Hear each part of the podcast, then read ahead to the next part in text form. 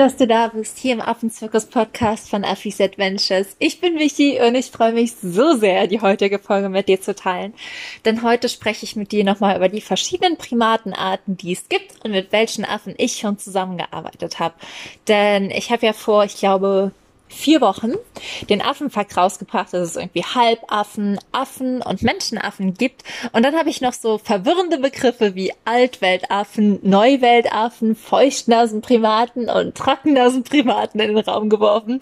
Und dann habe ich einfach Nachrichten erreicht mit, hä? Und Michi, mit wem hast du jetzt schon zusammengearbeitet? Und wo überhaupt die Unterschiede bei diesen ganzen Primaten sind und mit welchen Tieren ich schon zusammengearbeitet habe, darum wird's heute gehen. Ich freue mich riesig, riesig, denn ich kann jetzt endlich mein ganzes Affenwissen mit dir teilen. Und es war ja auch ein Wunsch von euch, einfach viel, viel mehr noch über Affen und Primaten an sich zu lernen. Und dafür ist die Folge einfach nur perfekt.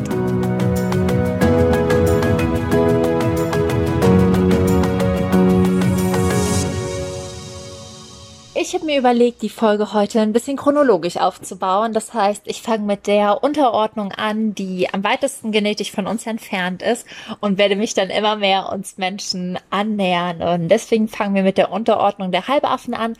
Und hier noch eine kleine Info ähm, wie man Tiere überhaupt klassifiziert. Also es gibt einmal Klasse, Ordnung und da gibt's dann noch die Unterordnungen. Dann gibt's Familie, Gattung und Art. Und äh, so klassifiziert man halt Tiere. Und zum Beispiel gehören Affen eben zu der Klasse der Säugetiere. Und dazu gehören wir dann übrigens auch. Und je nachdem, wie sich das dann alles aufspaltet, gibt's dann eben noch Ordnungen, Familien, Gattungen und Arten. So viel vorweg. Und dann lass uns jetzt mit den Halbaffen starten.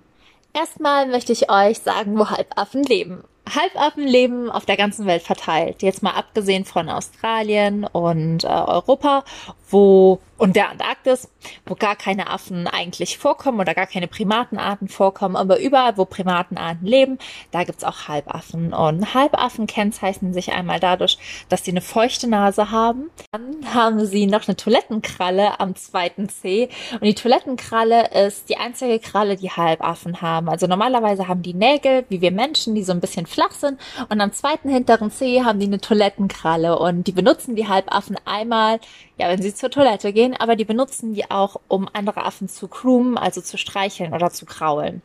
Was ich ein bisschen fragwürdig finde. Ich würde jetzt nicht gerne mit der Kralle gestreichelt werden, die die anderen fürs Klo benutzen, aber das müssen die Halbaffen unter sich ausmachen.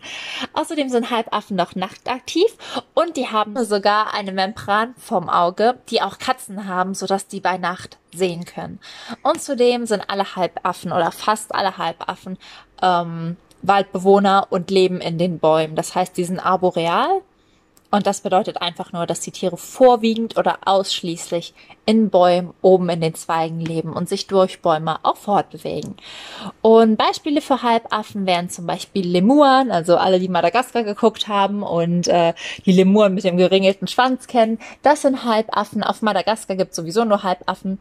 Und Halbaffen, mit denen ich schon gearbeitet habe, sind Buschbabys, also die kleinen Süßen mit den großen Augen und dem puschtigen Schwanz. Ich werde dazu auch noch ein Bild bei Instagram dann hochladen. Das sind Halbaffen und mit denen habe ich tatsächlich auch schon gearbeitet. Von den Halbaffen, was dann Feuchtnasenprimaten sind, gehen wir jetzt zu den Trockennasenprimaten. Und ähm, bei den Trockennasenprimaten, da finden wir wirklich die Affenarten Neuweltaffe, Altweltaffen und Menschenaffen. Und die Neuweltaffen sind nach den Halbaffen am wenigsten eng mit uns verwandt. Neuweltaffen treten immer in Südamerika auf. Das heißt, wenn du in Südamerika Affen siehst, sind es entweder Halbaffen oder Neuweltaffen. Und Neuweltaffen unterscheiden sich eben von Altweltaffen und Halbaffen insofern, dass sie zwar auch ähm, auf dem Baum leben, also sie leben arboreal, aber sie haben einen Daumen, den sie aber nicht zum Greifen benutzen. Und das ist der Unterschied zwischen Altwelt- und Neuweltaffen, der relativ offensichtlich ist. Die haben eine flache Hand und können den Daumen nicht ähm, umknicken, sage ich mal, um nach etwas zu greifen. Du kannst jetzt auch mal deine Hand angucken und die können wirklich die Hände nur nach vorne runter machen und nicht den Daumen umklappen und nach etwas greifen. Das ist eine Fähigkeit, die es erst ab den Altweltaffen gibt und die auch zeigt, dass die Altweltaffen uns genetisch ein kleines bisschen näher sind. Die bekanntesten Vertreter von Neuweltaffen oder die, sag ich mal, uns bekanntesten Vertreter, würde ich mal sagen, sind Brüllaffen. Ähm, falls du schon mal in Südamerika oder Mexiko im Urlaub warst, sind die dir definitiv begegnet. Oder auch Totenkopfäffchen. Und das kennen viele von uns, ich glaube, durch Pippi Langstrumpf, die immer einen Totenkopfaffen auf der Schulter sitzen hatte, was jetzt nicht gut ist, aber Dadurch ist der Totenkopfaffe sehr bekannt geworden und Totenkopfaffen sind auch Affen, die sehr, sehr gerne in Filmen benutzt werden. Daher ist das eigentlich mit die bekannteste Neuweltaffenart und ich persönlich habe aber noch nicht mit Neuweltaffen zusammengearbeitet, weil ich bisher immer nur in Afrika oder Asien war. Und wie ich am Anfang gesagt habe, Neuweltaffen gibt's nur in Südamerika. Von den Neuweltaffen geht's nun zu den Altweltaffen und der, sag ich mal, für Leute, die nicht die Tiere sehen, offensichtlichste Unterschied ist der, dass Neuweltaffen nur in Süd- und Mittelamerika vorkommen und Altweltaffen in Afrika und Asien. Das heißt, wenn du jetzt in Peru unterwegs bist, und du siehst da einen Affen und es ist kein Halbaffe, kannst du zu 100% sicher sein, dass es ein Neuweltaffe ist. Und bei Altweltaffen, die ja in Afrika und Asien vorkommen, ist es so, dass die schon diesen greifbaren Daumen haben. Das heißt, die können den Daumen umklappen und dann greifen. Ich weiß nicht, ob ich dazu ein Video, ich mache dazu ein Video in meiner Story und dann zeige ich dir, was genau ich damit meine, weil ich das am Anfang relativ schwer fand, mir das vorzustellen. Auf jeden Fall haben Altweltaffen auch schon diesen greifbaren Daumen und der zeigt uns, dass sie genetisch näher an uns Menschen dran sind als die Neuweltaffen. Zudem ist es bei Altweltaffen so, dass die nicht nur noch in Bäumen leben, sondern sich auch viel über den Boden fortbewegen und das zeigen ja auch meine aller, allerliebsten Altweltaffenvertreter, die Paviane. Die sitzen zwar auch viel in Bäumen, aber wenn die sich fortbewegen, machen die das vor allem über den Boden. Das heißt, die laufen. Und das liegt zum einen daran, dass die relativ groß und schwer sind und die schon sehr dicke Bäume bräuchten, damit ja da so eine ganze Horde Paviane immer durchspringen kann und sich nur über Bäume fortbewegt. Und zum anderen leben die aber auch in Lebensräumen, die nicht so dicht bewaldet sind wie jetzt die Regenwälder in Südamerika. Und eine andere Vertreter oder ein anderer Vertreter der Altweltaffen sind Makaken in Thailand. Da sind ja auch schon viele von euch mit in Berührung gekommen. Diese frechen Urlaubsaffen, die häufig äh, die Touristen so ein bisschen überfallen. Das sind tatsächlich auch Altweltaffen.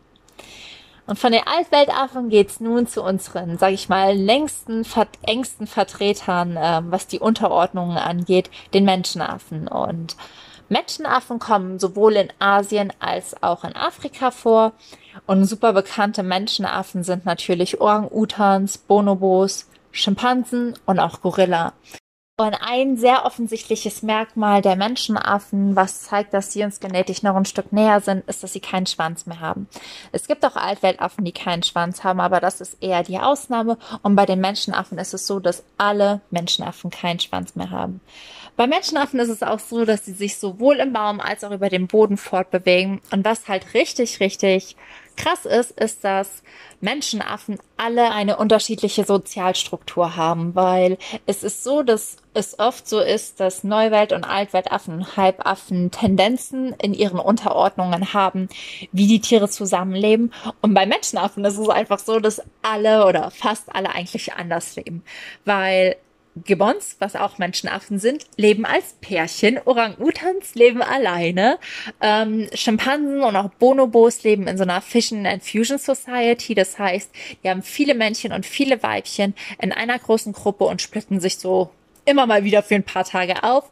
Und Gorilla beispielsweise leben häufig mit einem Männchen und vielen Weibchen. Und dass die so eine, so viele verschiedene Sozialstrukturen haben, zeigt aber auch, wie intelligent diese Tiere sind und dass die einfach dabei sind, sich eine eigene Kultur aufzubilden. Denn selbst zum Beispiel in den Schimpansen ähm, oder in verschiedenen Schimpansentruppen gibt es schon wieder Unterschiede im Zusammenleben oder Unterschiede in der Verwendung von Werkzeugen oder Unterschiede im Paarungsverhalten. Das heißt, man sieht bei den Menschenaffen schon richtig, wie die sich unterscheiden und wie die ganz individuelle persönliche Strukturen, Kulturen und auch Rituale bilden. Und das ist halt auch nochmal was, was uns einfach zeigt, dass Menschenaffen uns unendlich ähnlich sind und sehr, sehr nahe. Und unser engster Vertreter, das ist ja, wie viele wissen, der Schimpanse. Und da muss man wirklich sagen, der hat richtig, richtig viel mit uns gemeinsam. Der kann genauso bockig, genauso zickig, genauso aggressiv sein. Und man hat bei Schimpansen sogar einfach festgestellt, dass die zum Beispiel, wenn die andere Affen als Bedrohung sehen, also innerhalb ihrer Truppe, zum Beispiel Weibchen, andere Weibchen als Bedrohung sehen, dass sie planen, das Kind dieses Weibchens zu töten. Und als ich das gelesen habe, dachte ich mir einfach nur so? Also wirklich so, oh krass, also ist jetzt kein besonders schöner Fakt, ne, aber krass. Also, dass die, dass die doch so, ja, also man unterschätzt Tiere einfach so und dass die wirklich so weit sind, dass die jemanden nicht mögen und vorsätzlich darüber nachdenken und das planen und sich mit anderen zusammentun, jemand anderen zu töten. Und dann dachte ich mir, das ist schon ziemlich menschlich, auch wenn es jetzt nicht die beste menschliche Eigenschaft ist, die ich rausbringen konnte, aber das war so ein Fakt, der mich richtig geflasht hat.